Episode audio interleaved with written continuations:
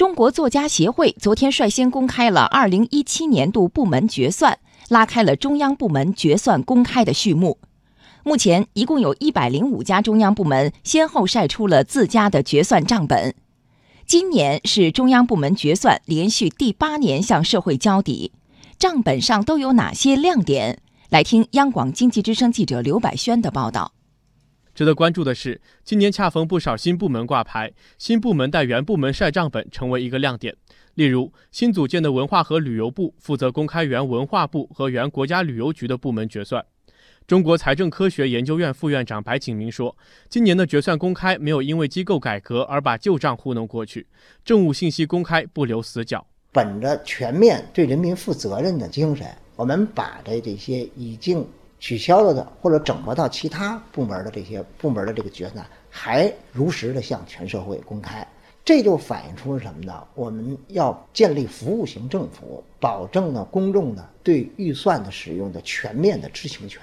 全面知情权还体现在账本上的数据越来越细。举例来说，你不仅能看到中央部门商品和服务支出的总账，还能看到这一科目下面水费、电费等具体项目的支出数据。日常的三公经费支出一直受到关注。记者注意到，今年是第八年保持下降。财政部数据显示，二零一七年中央本级三公经费财政拨款支出比预算数减少十七点八七亿元，其中因公出国出境经费减少一点九九亿元，公务用车购置及运行费减少十一点八七亿元，公务接待费减少四点零一亿元。财政部相关负责人介绍，这里有个细节，就是大家比较关注的三公经费的有关的事项，除了跟上年做对比、跟预算做对比之外。那么，对三公经费的一些出国团组、公务用车的保有量购置情况以及公务接待的有关情况，部门呢都会详细的做说明。中国人民大学政策科学研究中心主任于明轩认为，预算公开和绩效评价是数字工程，也是民生工程，能够折射出财政支出的质量。我们决算的数字不仅仅是一个数字，其实它不仅仅反映的是一个财政支出的数量，